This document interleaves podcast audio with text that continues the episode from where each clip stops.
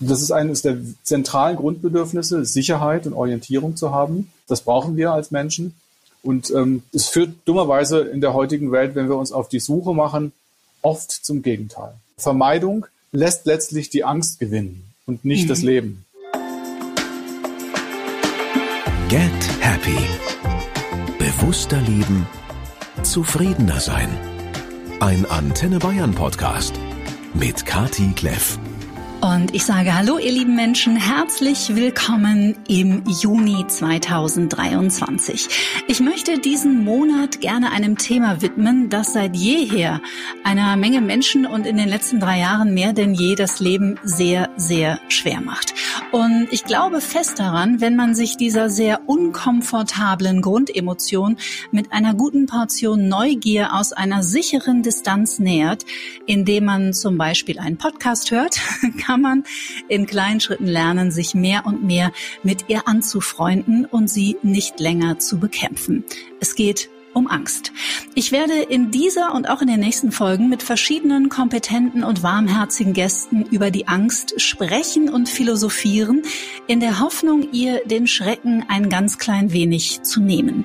Los geht's mit Dr. Christian Virus. Er ist unter anderem Facharzt für psychosomatische Medizin und Psychotherapie Facharzt für Psychiatrie und der Schwerpunkt seiner Arbeit ist ein Thema, das auch mein Herz erwärmt, nämlich das Thema Trauma, Traumafolgen und Traumatherapie. Er hat ein wunderbares Buch geschrieben, das den Titel trägt, Wenn die Welt aus den Fugen gerät und ich freue mich sehr, dass er mein Gast ist. Hallo, Herr Dr. Virus. Hallo, Frau Kleff. Vielen Dank, dass ich dabei sein darf. Ich freue mich auf das Gespräch. Herr Dr. Virus, wann hatten Sie das letzte Mal Angst? Tatsächlich kann ich mich daran erinnern, dass äh, ich vor allen Dingen zu Beginn der Corona-Pandemie sowas äh, verspürt habe, was ich selbst bis dahin nicht wirklich kannte.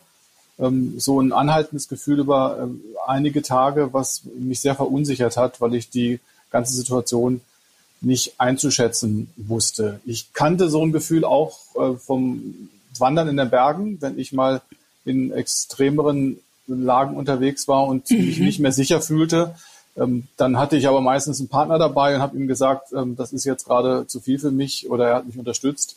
Ähm, aber so über mehrere Tage anhaltend hatte ich das noch nicht gekannt bis zu diesem Zeitpunkt.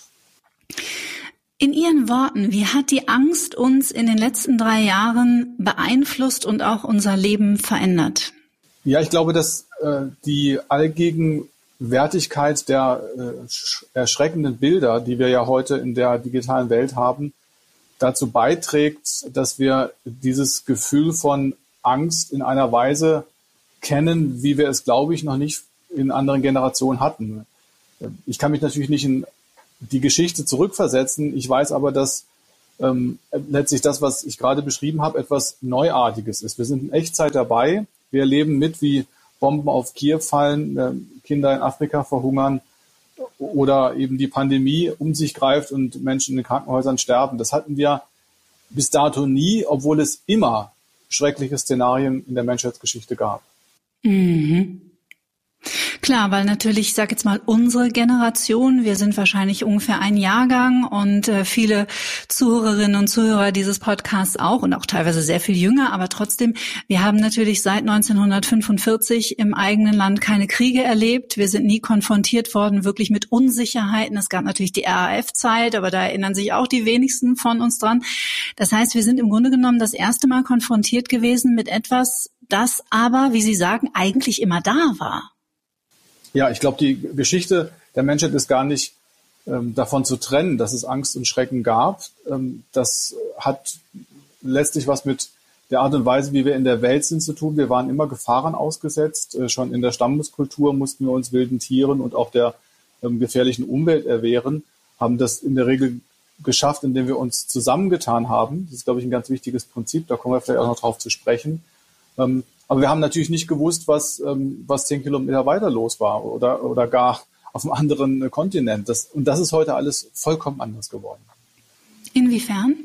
Eben durch die ähm, letztlich Digitalisierung, die uns in Echtzeit alles ähm, erleben lässt, was äh, uns möglicherweise auch niemals betreffen wird.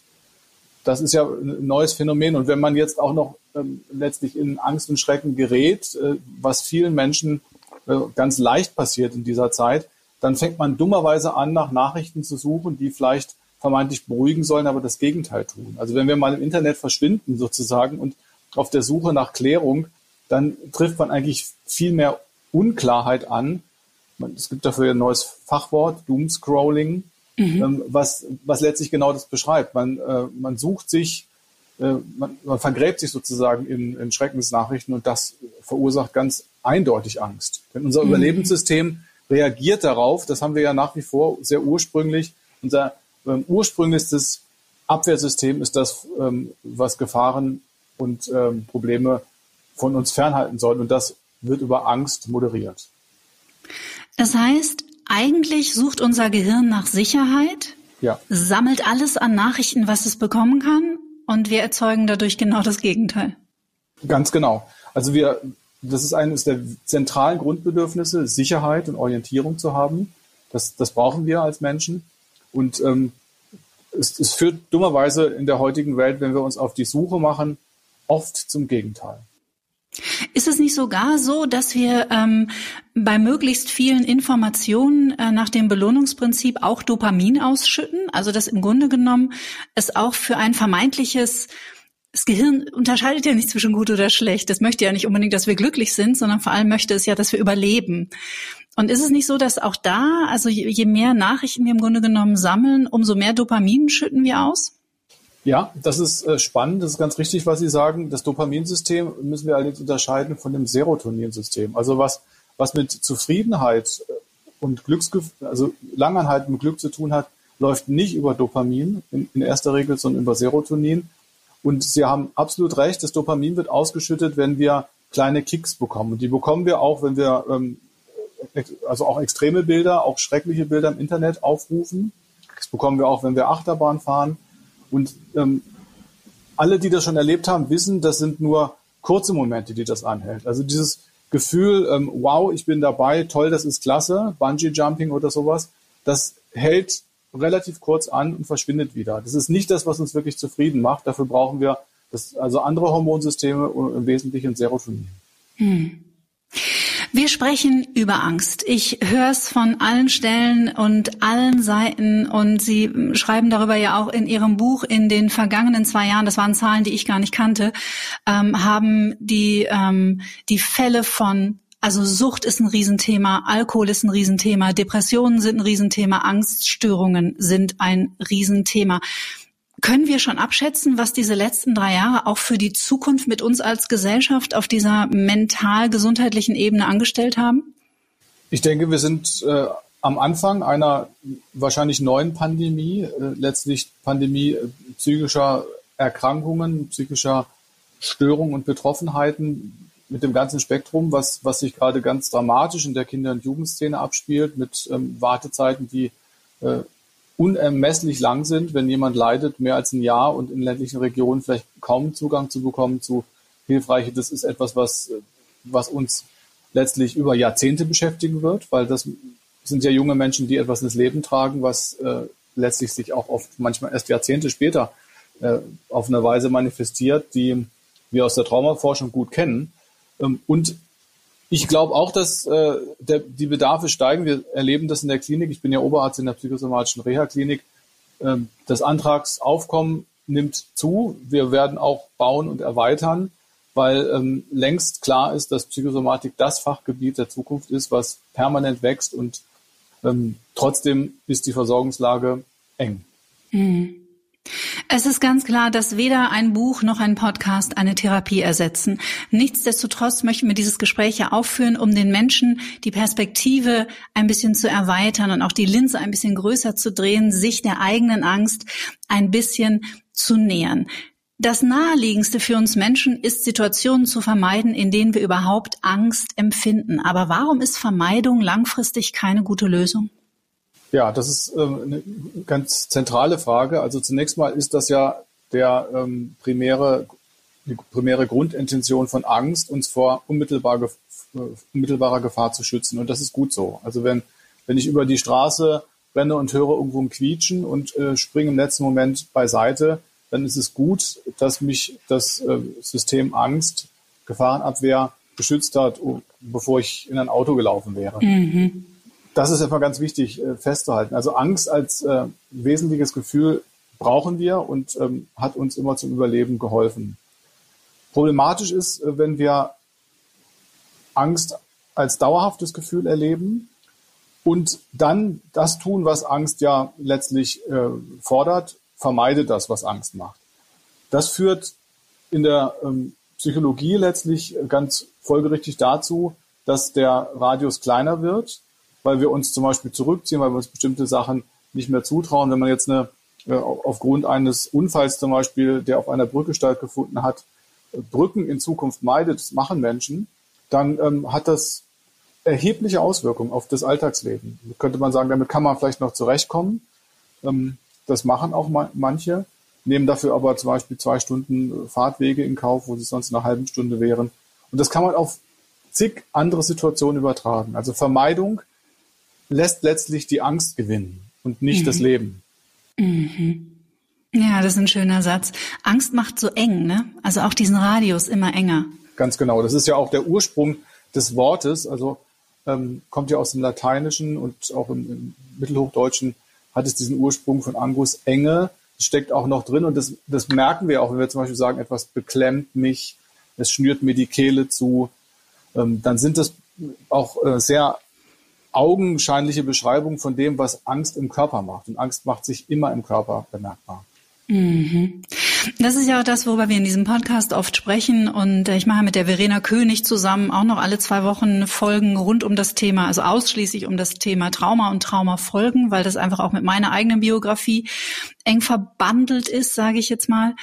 Und ich glaube, diese Komponente, dass auch das Trauma und eben Emotionen im Körper festgehalten werden und warum deswegen 30 Jahre Psychoanalyse nicht unbedingt die Lösung für alle Probleme liefern, ähm, das beschreibt das ganz gut. Also ja, wie würden Sie sagen in Ihren Worten? Ist es wie eine festgehaltene Lebensenergie? Ist es eine Blockade? Ist es eine Emotion, die wir nicht abfließen lassen können? Ja, also wenn wir jetzt äh, sozusagen äh, traumatische Angst mit ins Spiel nehmen. Und das ist häufig so. Also das, das erlebe ich ähm, jetzt auch gerade in dieser Zeit, wenn, wenn Menschen sehr auf, auf ihren Ängsten ähm, sitzen bleiben, dann ist es notwendig, ähm, oder würde ich zumindest dazu einladen, zu schauen, ist da was Altes im Gepäck?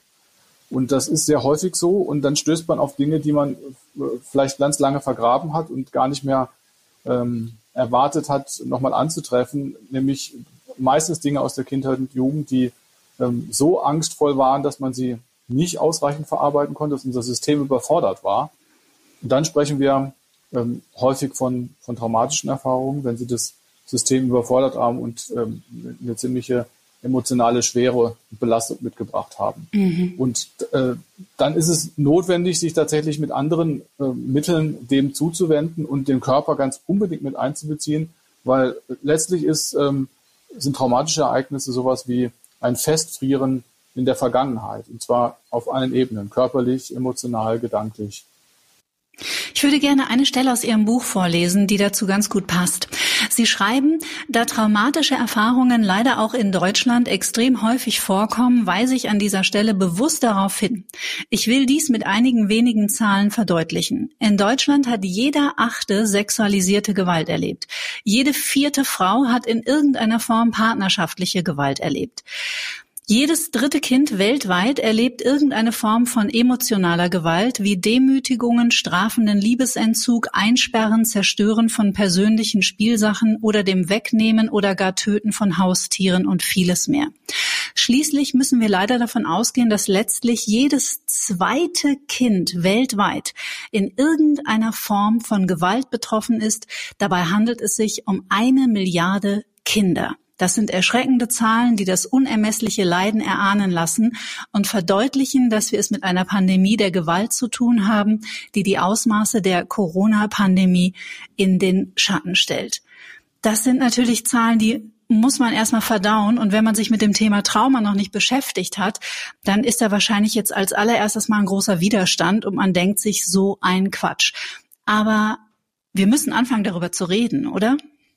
Absolut. Wir müssen anfangen, darüber zu reden, weil ähm, das Schweigen zu brechen ist ein ganz zentraler Weg aus traumatischen Erfahrungen heraus. Äh, das wissen wir schon lange und das merken wir spätestens seit 2010, als in Deutschland durch die Skandale um die Unwaldschule und dann auch ähm, die katholische Kirche langsam plötzlich ähm, Öffentlichkeit darauf geschaut hat, auch äh, Opfer ernst genommen hat, weil es zum Glück einige mutige Protagonistinnen und Protagonisten gab und auch Leute auf der ähm, Seite der Institutionen, also insbesondere Herr Mertens äh, von der katholischen Kirche, die ähm, dem Raum gegeben haben. Und eine gesellschaftliche Diskussion ähm, ist zentral wichtig, weil es geht letztlich um das äh, Anerkennen auch von, von diesen Dingen, die passieren. Nur dann können wir sie verhindern, wenn wir sie für möglich halten. Wenn wir sie gar nicht für möglich halten, dann passiert das, was Sie vorhin gesagt haben.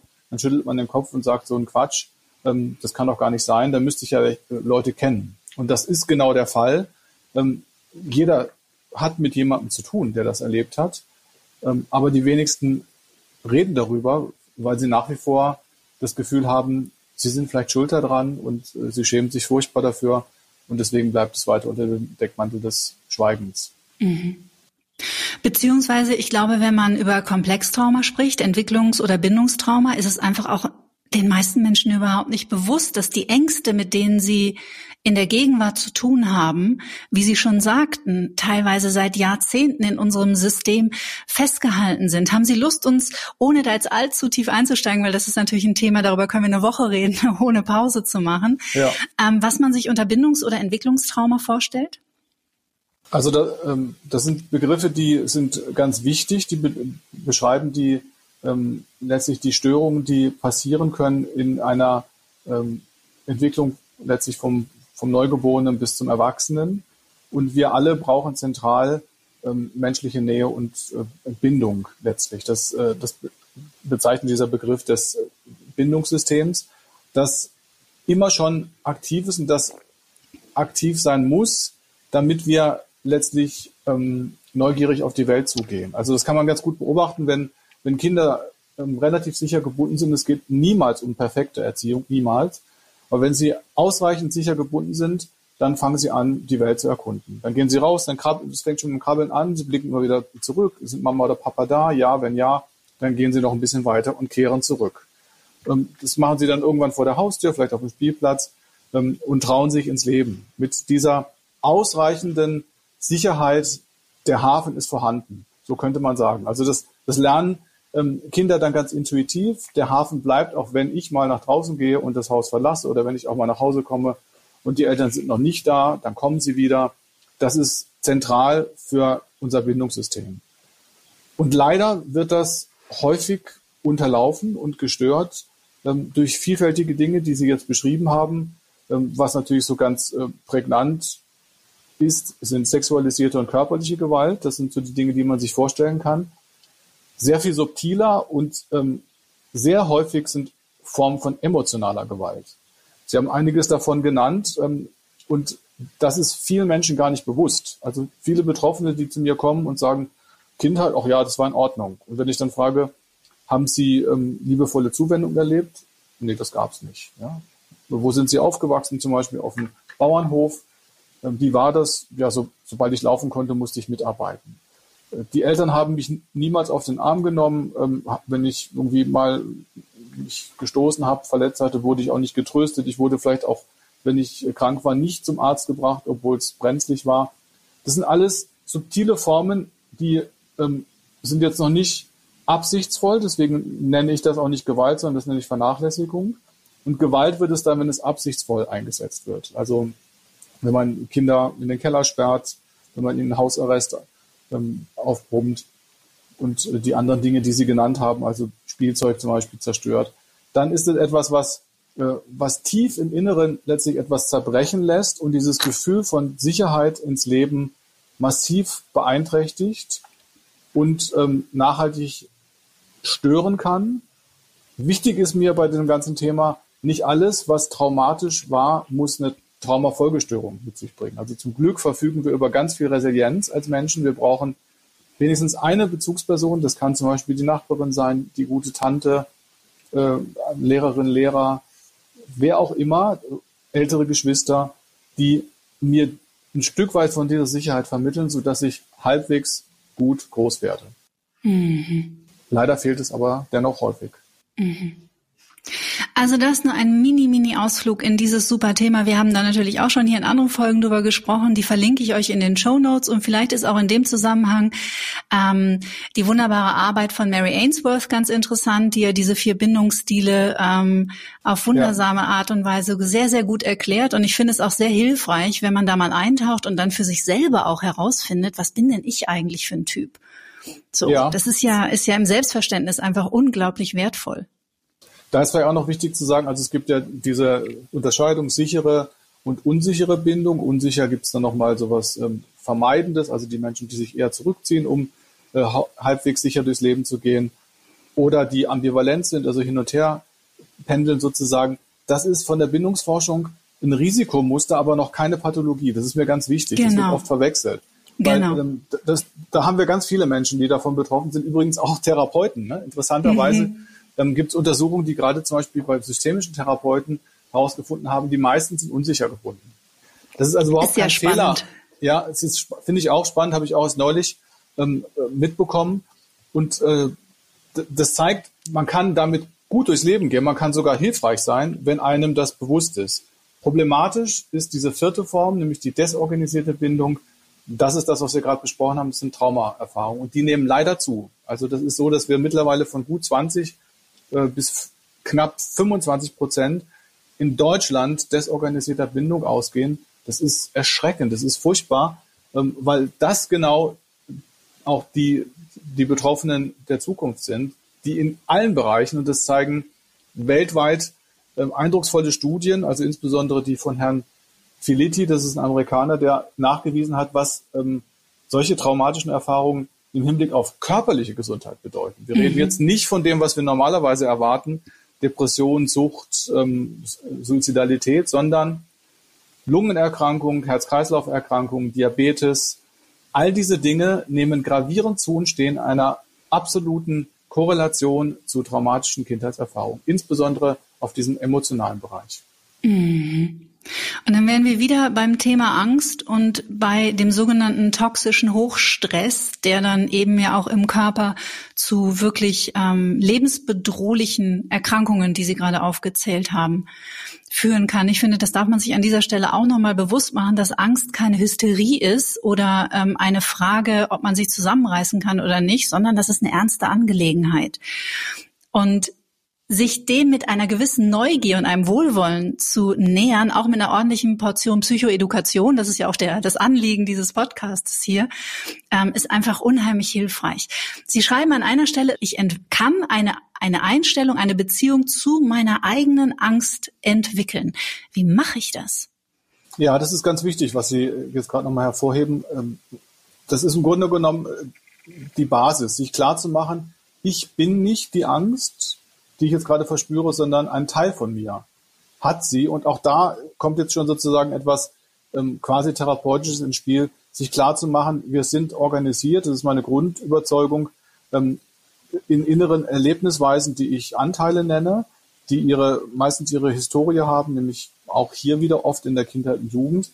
Und ähm, wenn jetzt ein, ein Anteil massiv auf der Angst hängen bleibt, zum Beispiel sich durch den Krieg in der Ukraine dauerhaft bedroht fühlt, dann würde ich ähm, dazu einladen zu schauen, gibt es möglicherweise in mir frühe Erfahrungen, die das besser erklären können als die Situation heute.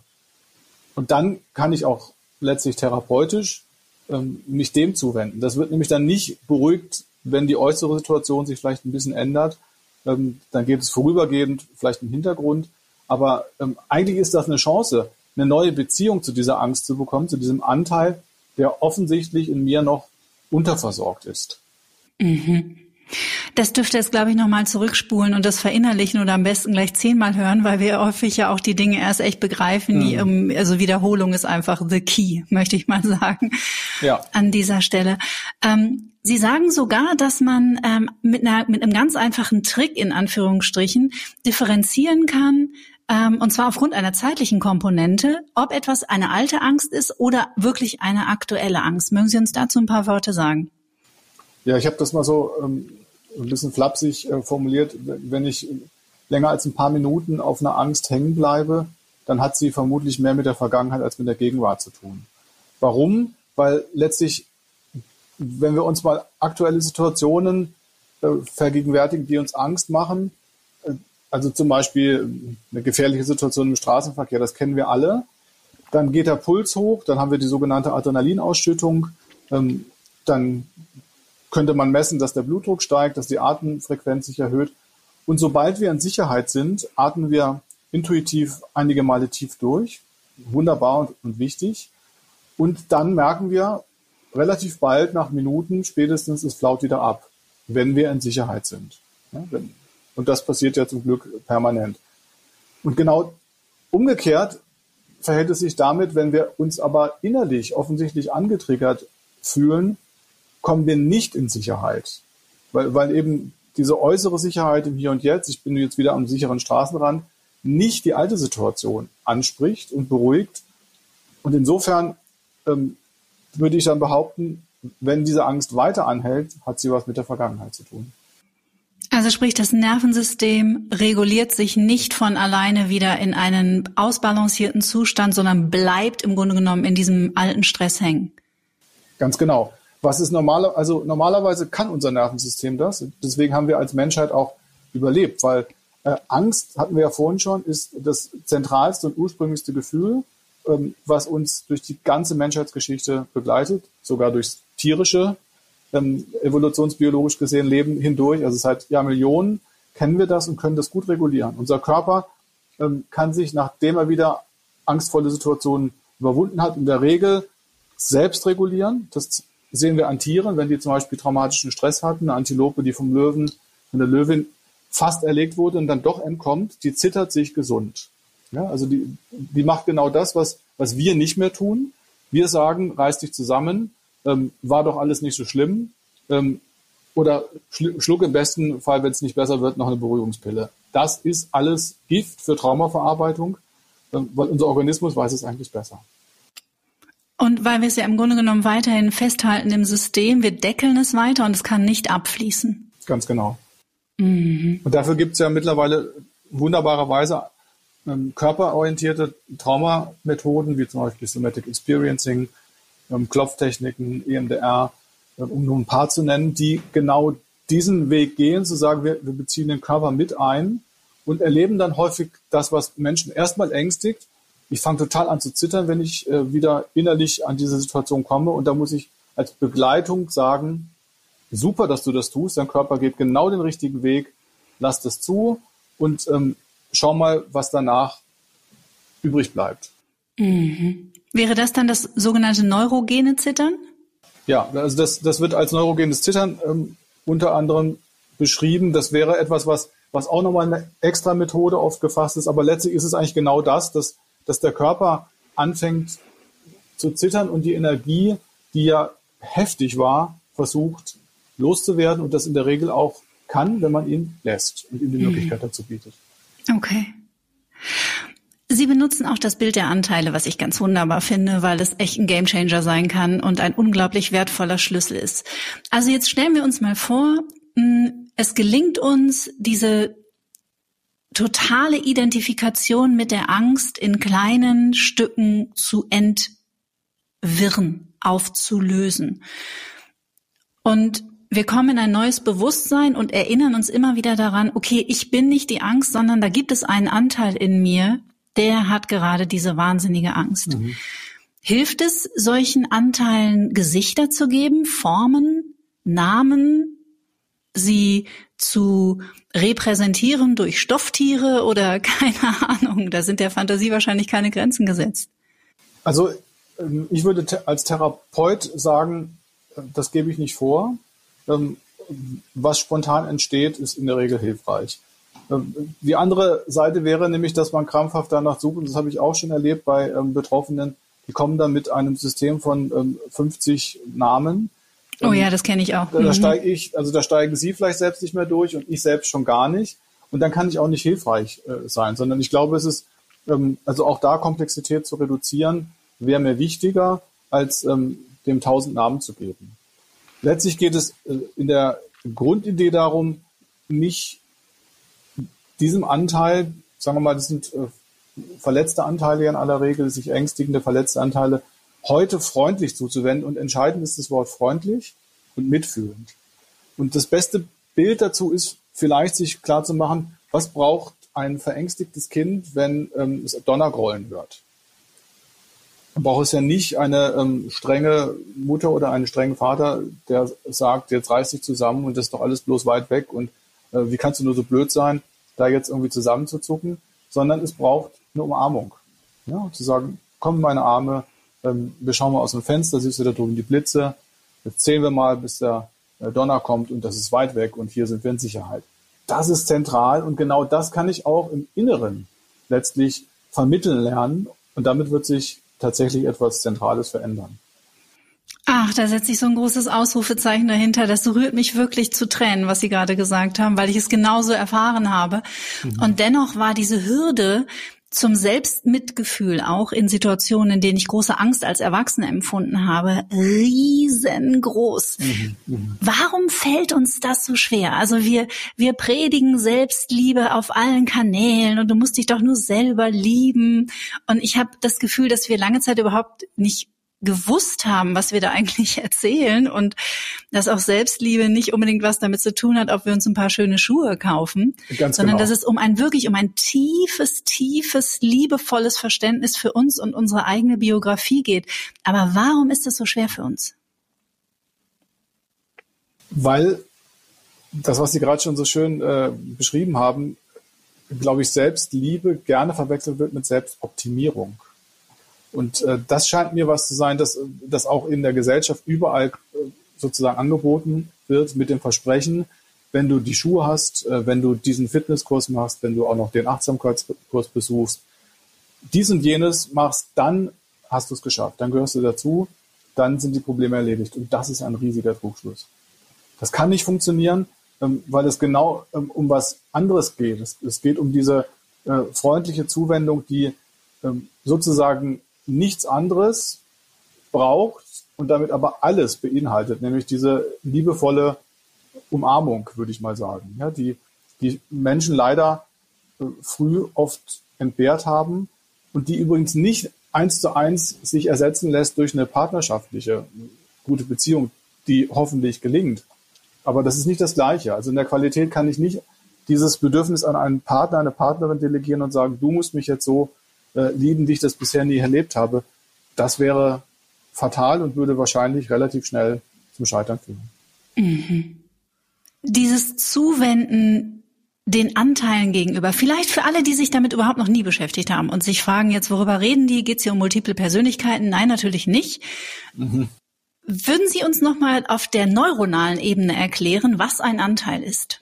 Ein Persönlichkeitsanteil. Ich glaube, das ist ganz wichtig, weil es ja im, es ist ja kein nicht nur ein Bild, das wir hier benutzen, sondern es ist ja tatsächlich, es hat ja eine wissenschaftliche Basis, ja. sag ich ja. jetzt mal.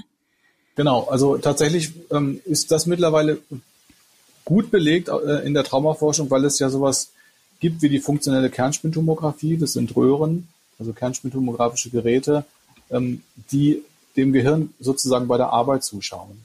Und ähm, was man mit traumatisierten Menschen dort ähm, zeigen konnte, ist, dass es tatsächlich nicht das Gleiche ist, wenn jemand quasi schauspielhaft, also Schauspieler, die ähm, gelernt haben, ja Rollen sehr gut zu spielen, bittet, sich zum Beispiel ängstlich zu fühlen, dann kann man schauen, was passiert im Gehirn von diesen Menschen und was passi passiert bei traumatischen, traumatisierten Menschen, wenn Sie ein Traumaskript vorgelesen bekommen, was mit denen vorher besprochen ist, das sind also alles ethisch einwandfreie Untersuchungen, ähm, was passiert dann im Gehirn, wenn Sie quasi in diesen äh, ängstlichen Zustand wieder hineinfallen und es passiert etwas anderes. Also man kann tatsächlich unterscheiden, es ist nicht nachspielbar, das, das ist was anderes, was, was da qualitativ entsteht. Und aus diesen Annahmen ähm, kann man gut ableiten, dass, und das ist äh, wissenschaftlich eben mittlerweile ziemlich gut belegt, dass sich um traumatische Ereignisse herum quasi Abwehrsysteme entwickeln, die ähm, mehr sind als, als jetzt nur ein Gedanke daran. Also dann fühle ich tatsächlich wie das kleine Kind. Ich verhalte mich auch so. Ich denke so. Also das heißt, wir haben auf all diesen Ebenen, die uns ausmachen, fühlen, denken, handeln ähm, und erleben, ein Alltag, altersregressives Muster. Also ich, ich bin sozusagen dann wirklich noch wie eine drei- oder fünf- oder achtjährige oder achtjähriger. Und das bleibt bestehen, interessanterweise offensichtlich, wenn es nicht erlöst wird, sage ich mal, jetzt mit dem vielleicht nicht ganz passenden Begriff, aber vielleicht ist es das genau doch. Oder integriert eigentlich. Ne? Integriert ne? wird, genau, integriert wird, ähm, indem es äh, letztlich wieder Zugang bekommt, also indem ich Verständnis dafür entwickle, dass das brauche ich, vielleicht mit Hilfe von Therapeutinnen und Therapeuten, dass das Anteile sind, die eigentlich dem Überleben gedient haben, aber heute letztlich nicht mehr in die Zeit passen. Mhm. Das ist alles so wichtig für euch, ihr Lieben, weil das ist gerade in Bezug auf diese extreme Angst, die momentan so gesellschaftlich überhand nimmt, einfach unheimlich wertvolles Wissen, das sehr, sehr, sehr viel erklärt. Und ich finde, wenn wir, ähm, das ist ja auch immer nur ein Instrument, nur ein Handwerk in einem unglaublich komplexen Prozess, aber es ist eben so ein wertvolles Handwerk, weil wenn wir verstehen, warum wir vielleicht manchmal ähm, unkontrollierbar handeln oder vielleicht auch Menschen zu uns sagen, jetzt übertreibt man nicht. Also, ne, wir haben ja noch keinen Krieg im eigenen Land. Dann ist es einfach hilfreich zu verstehen, dass das ja autonome Prozesse sind, die in unserem Körper noch ja aktiviert werden eigentlich, oder? Ja, genau. Und, und wenn wir schon dieses Wort Krieg benutzen, dann ist es tatsächlich vermutlich aus einer traumatologischen Perspektive nicht übertrieben zu sagen, ähm, diese Erfahrungen haben aber früher zu einem Krieg im Inneren geführt und nämlich im Sinne von Flucht und Vertreibung ähm, und ähm, stecken bleiben in irgendwas und nicht in Sicherheit kommen. Das findet eben auch statt, wenn ein, ein kleines Kind ähm, körperliche, sexualisierte oder emotionale Gewalt erleben musste, in der Regel ja über einen längeren Zeitraum. Das, das sind im Grunde genommen Dinge, die, die man mit Krieg vergleichen kann im Inneren. Warum? Weil das, das System, und das ist ganz zentral auch zu verstehen, ähm, eines kleinen Kindes natürlich bei weitem weniger dazu in der Lage ist, das irgendwie zu kompensieren. Es braucht die nächsten Bindungspersonen und von denen, wenn jetzt von denen Gewalt ausgeht, dann ist es vor ein Dilemma gestellt, was ähm, kaum lösbar ist. Es muss sich nämlich ähm, unterwerfen, anpassen, loyal sein, äh, letztlich die Schuld auf sich nehmen, damit dieses Wesen irgendwie groß werden kann. Als erwachsene Person kann ich immer noch die Entscheidung treffen, was wir jetzt ja überall auf der Welt sehen, zu, zu fliehen, das Land zu verlassen, mich in Sicherheit zu bringen. Das kann ich als Kind in, im Familiensystem in aller Regel nicht. Mhm. Mhm. Glauben Sie, dass das in Zusammenhang steht? Die Menschen, also ich kann es nur für Deutschland sagen, aber ich höre es von allen Ecken und Enden. Ich habe das Gefühl, alle wandern nach Portugal oder Kroatien aus, dass dieser Auswanderungsboom, der gerade in, in unserem äh, Land stattfindet, dass auch der mit Angst zu tun hat. Ist es eine Art Fluchtreflex? Ja, ich, ich kenne jetzt da keine genauen Zahlen, aber ähm, ich würde äh, dem zustimmen, dass es was mit Angst zu tun hat mit dem Bedürfnis, irgendwo sicherer zu leben. Und es wäre eine spannende Frage, ob Menschen nicht äh, letztlich ihrer alten Geschichte davonlaufen. Das, das trifft sicherlich nicht für alle zu, äh, in keiner Weise. Also jeder ist natürlich frei, solche Entscheidungen zu treffen ähm, und sind, haben ja auch viele Gründe. Aber es ist, wäre spannend zu sehen, ist es was Altes, was ich glaube, durch einen, einen äußeren Wechsel zu verbessern. Das wird vermutlich nicht so lange halten, wie wenn ich innerlich im Reim bin und sage, es gibt gute Gründe, im Hier und Jetzt das Land zu verlassen. Man nimmt sich halt doch immer mit, ne? Man nimmt sich immer mit, ganz genau. Mhm. Also, wenn ich Ihnen schon in den letzten fast 40 Minuten zugehört habe und da geht's euch, ihr Lieben, sicherlich nicht anders, dann frage ich mich, und ich möchte Sie überhaupt nicht hier irgendwie zu etwas nötigen, dass Sie die Kollegen diffamieren in irgendeiner Form, aber ich frage mich, ist denn dann die Verhaltenstherapie, die ja auch viele, viele Jahrzehnte so das Mittel der Wahl war und ja auch häufig immer noch ist, ist die Verhaltenstherapie alleine eine Möglichkeit, zum Beispiel so tiefen Ängsten zu begegnen oder ist es nicht doch eine Symptombekämpfung? Ja, das, diese Frage würde ich äh, gerne ein bisschen umfassender beantworten. Also ich, meine Erfahrung ist die, dass äh, gute Psychotherapeutinnen und Therapeuten sowieso nicht mehr schulengebunden arbeiten. Ähm, mhm. Ich selbst habe vier, mindestens vier verschiedene Therapieausrichtungen durchlaufen und ähm, verstehe mich als jemand, der, der neugierig ähm, experimentiert und schaut, was Betroffenen am, am besten hilft. Und da ist es äh, wunderbar, wenn man einen großen Werkzeugkoffer bei sich hat. Wenn man in seinem Werkzeugkoffer nur einen Hammer hat, dann ähm, muss sozusagen das Problem immer Nagel sein oder mit einem Nagel zu lösen. Und das ist es eben nicht. Und insofern äh, erlebe ich das auch so, dass diejenigen, die ähm, äh, ernsthaft sozusagen an, äh, am, am Leiden der anderen interessiert sind, sich vielfältig fortbilden. Dass äh, ganz viele Methoden auch in der Verhaltenstherapie äh, sich weiterentwickelt haben und insofern eine, eine große Offenheit da ist, ist. Ich hoffe, irgendwann wird es die Schulen so nicht mehr geben, sondern es wird darum gehen, dass man einfach äh, eine umfassende Psychotherapie entwickelt. Dafür gibt es ja schon auch gute Konzepte. Äh, nach wie vor ist halt die, die Lobby äh, groß, weil gut dran verdient wird. Was ähm, das System wahrscheinlich ändern wird, ist, dass es ab jetzt ja einen Psychotherapie-Studiengang gibt, grundständig. Also man kann, glaube ich, seit einem Jahr Psychotherapie studieren im Master. Und ähm, damit wird das Schulenthema wahrscheinlich irgendwann verdrängt werden. Spannend. Ja, und ich meine, momentan ist Trauma in aller Munde und wir haben im Vorgespräch schon ganz kurz darüber geredet. Es findet ja seinen Weg auch endlich raus aus der Nische, weil ähm, doch Trauma folgen und da gebe ich Ihnen total recht. Also nicht jeder, der etwas Traumatisches erlebt hat, ist automatisch auch traumatisiert und hat mit, mit hm. Äh, Folgeschäden oder Folgestörungen so, sogenannten äh, zu kämpfen. Aber dass wir eben anfangen, ein tieferes Verständnis dafür zu entwickeln und auch zu differenzieren, halte ich auch für absolut essentiell, was äh, unser, unser Überleben auch als Gesellschaft in den nächsten Jahren und Jahrzehnten angeht. Ja, und auch ähm, in Prävention zu setzen. Also auch das genau. ist total wichtig, ähm, weil am meisten können wir verhindern, wenn wir in Prävention setzen. Da, auch dazu gibt es äh, schon gute Überlegungen, die auch klar belegen, jeder Euro, der, der sozusagen ganz früh investiert wird, zahlt sich mindestens 20 und mehrfach aus. Und da sind Dinge drin wie spätere Hafterfahrungen ähm, und eben gar nicht nur die körperlichen oder seelischen Erkrankungen, sondern so Dinge, die die Gesellschaft ähm, viel Geld kosten. Menschen, die in Haft müssen, die reso resozialisiert werden und so weiter. Das sind ja alles in der Regel in aller aller Regel Menschen, die früh traumatischen Stress erleben mussten. Mhm. Wenn wir da ansetzen könnten, das ähm, wirklich ins Auge zu fassen und möglichst zu verhindern, dann wäre auf allen Ebenen ganz viel gewonnen. Mhm. Ich war sehr berührt in Ihrem Buch, weil Sie der erste Mensch sind, den ich kennenlerne, obwohl es bestimmt Hunderttausende gibt, die dieses Bild schon ähm, mal benutzt haben, bemüht haben. Sie schreiben über Herrn Turtur aus Jim Knopf und Lukas, der Lokomotivführer. Mhm.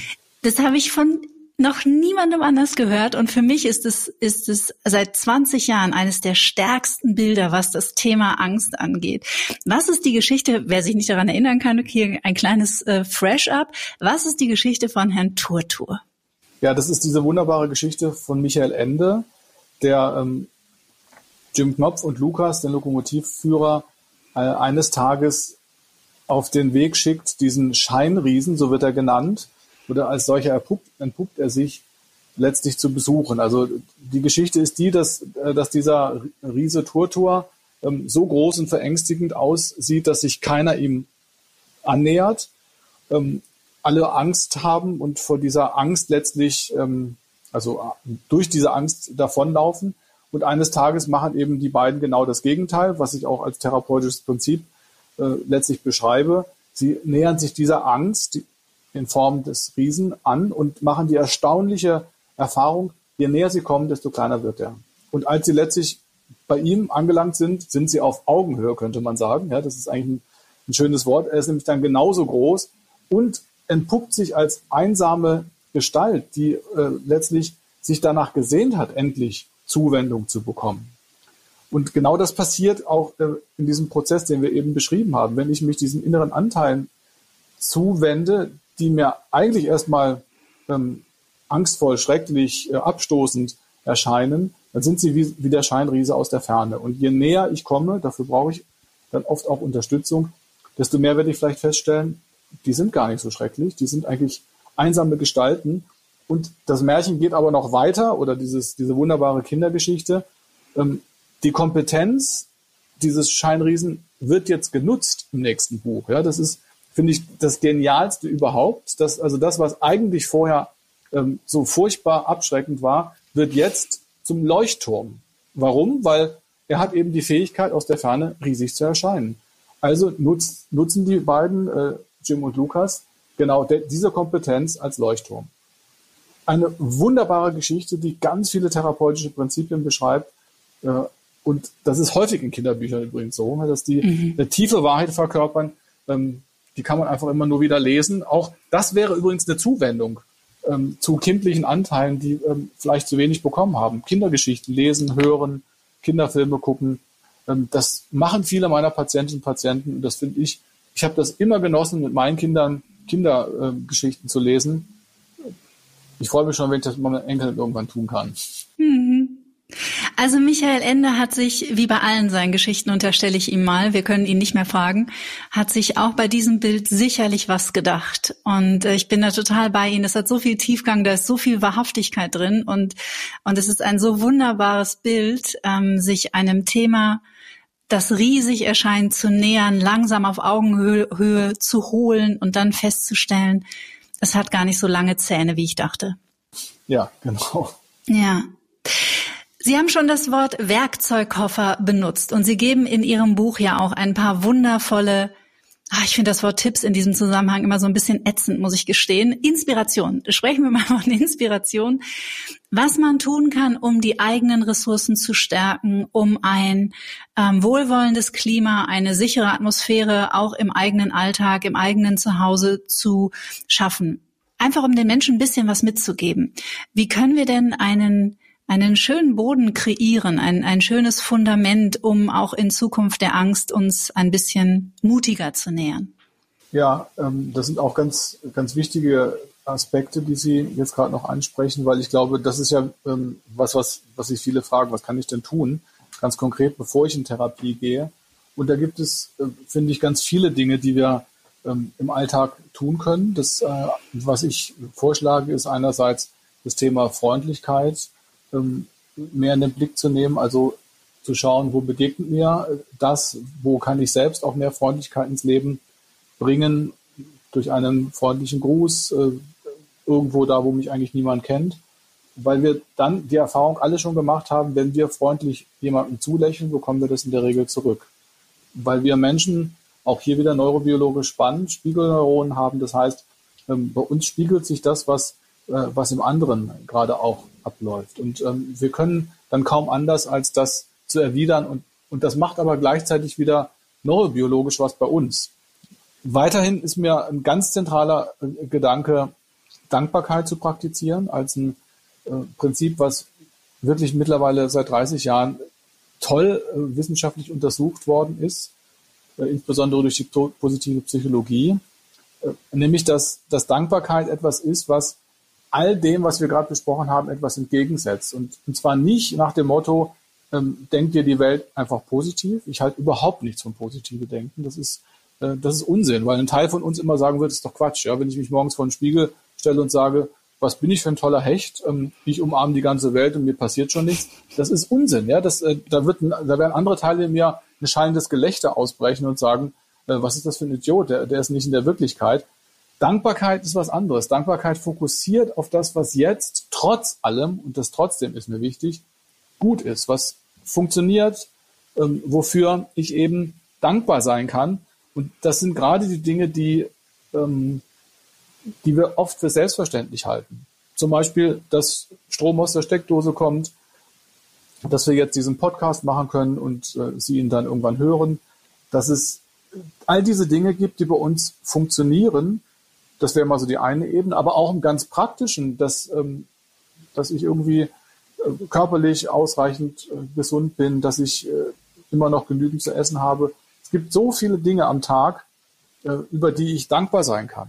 Ja, der, der erste äh, Schluck Tee oder Kaffee am Morgen, das bewusst wahrzunehmen, ähm, ein, ein frisches Brötchen zu beißen und alles Dinge, da ist der große Unterschied läuft es einfach an mir vorbei oder nehme ich es wahr? Und wenn ich das wahrnehme und ähm, dafür eine Haltung von Dankbarkeit entwickle, dafür brauche ich 10 bis 15 Sekunden, das ist wichtig. Also es geht nicht darum zu sagen, auch schön, okay, ich gehe weiter ins Problem, sondern mhm.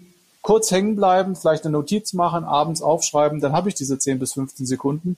Und dann kann man tatsächlich eindrucksvoll nachweisen, unser Gehirn verändert sich. Und jetzt wird es ganz spannend es macht uns kompetenter im Umgang mit Problemen. Also das heißt wieder auf die Angst zu kommen. wenn wir eine Haltung von Dankbarkeit entwickeln, können wir mit Ängsten besser, kompetenter, kreativer umgehen. Was ist noch da neben all dem? Was ist noch da? Genau. Was ist trotzdem da? Das ist, ähm, finde ich, eine zentrale Qualität, uns das immer wieder bewusst zu machen.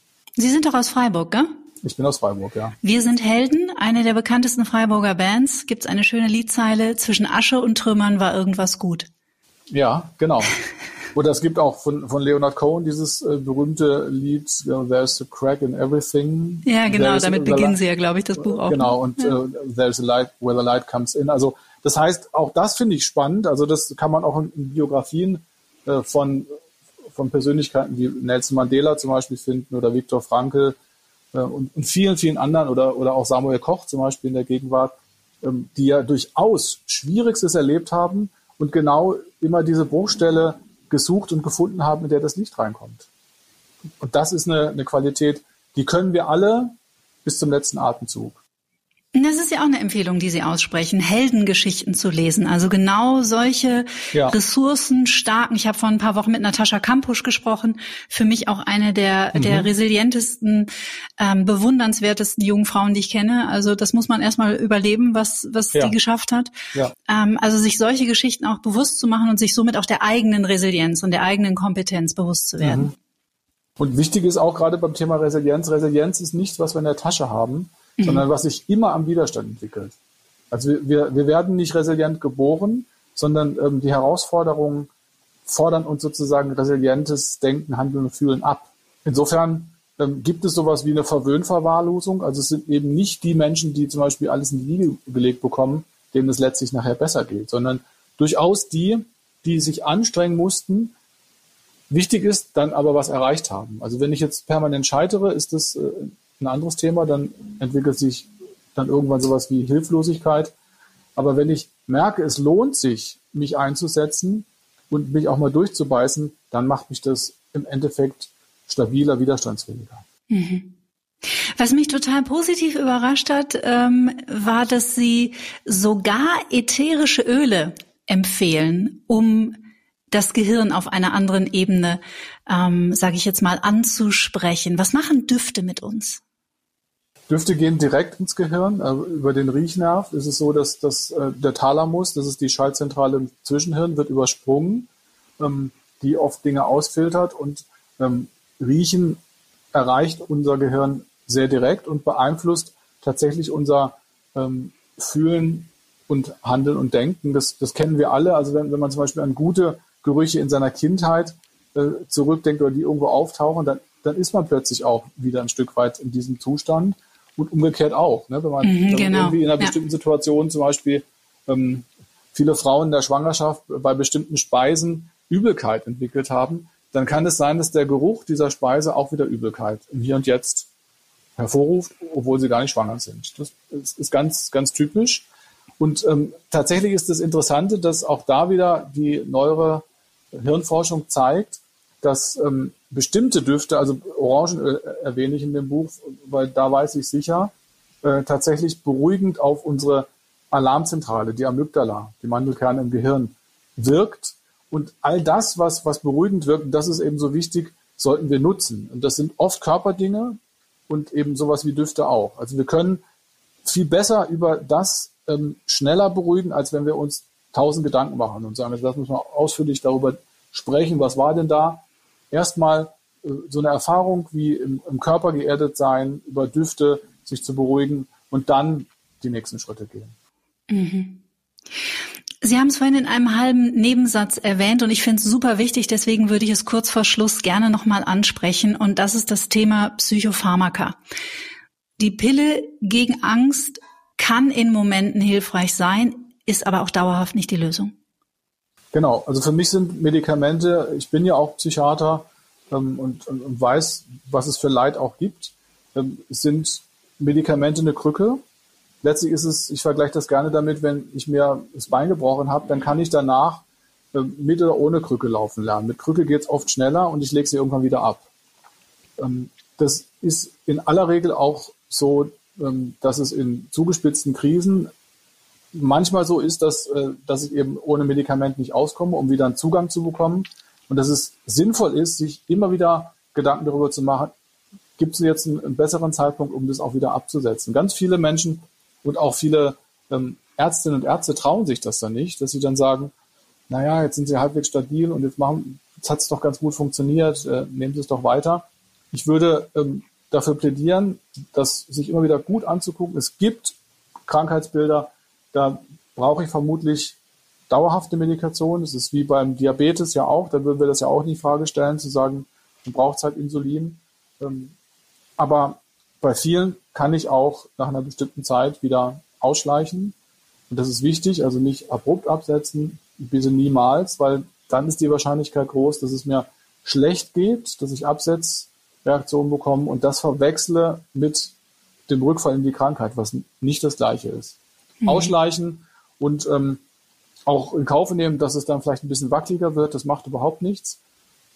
Wenn ich Ideen entwickelt habe, wie ich denn mit den Ängsten anders besser umgehen kann. Gibt es aktuell auf Netflix eine Dokumentation, die mich echt erschüttert hat? Wir haben ja hier in Deutschland nicht so einen, so einen Zugriff auf Xanax zum Beispiel. Also es ist eine Dokumentation über die Folgen von Xanax und die, die ähm, Abhängigkeiten, die dort herrschen bei den Menschen. Das war echt ganz schön schockierend. Also kann mhm. ich sehr empfehlen, weil es ist einfach sehr interessant und zeigt auch nochmal, ähm, einer Seite einer Industrie, die man durchaus mal auch hinterfragen darf. Also gerade wenn es, es ist jetzt bei uns in Deutschland nicht so, aber in Amerika ist es natürlich ganz extrem und was das mit den Menschen macht, ist echt hart. Ja.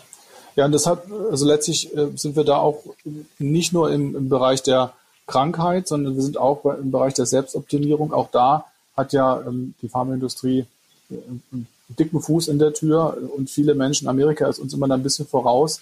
Ähm, konsumieren Medikamente ähm, in der Hoffnung, dass sie dann irgendwie leistungsfähiger sind.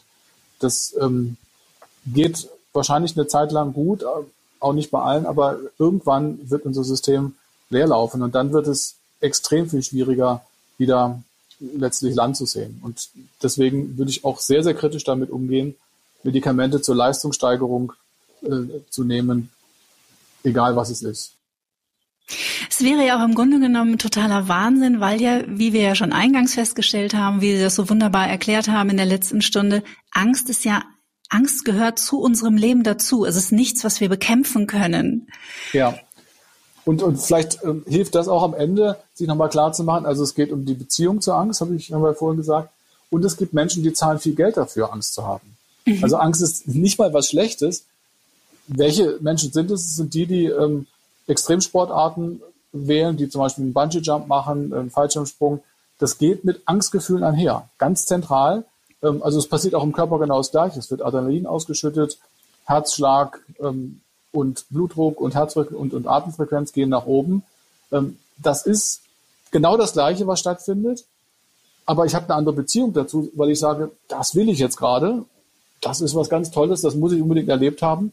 Und das zeigt aber schon, wie sehr auch unsere innere Einstellung dazu beiträgt, mit diesem Phänomen umzugehen. Mhm. Ein wunderbares Schlusswort. Ich danke Ihnen von ganzem Herzen.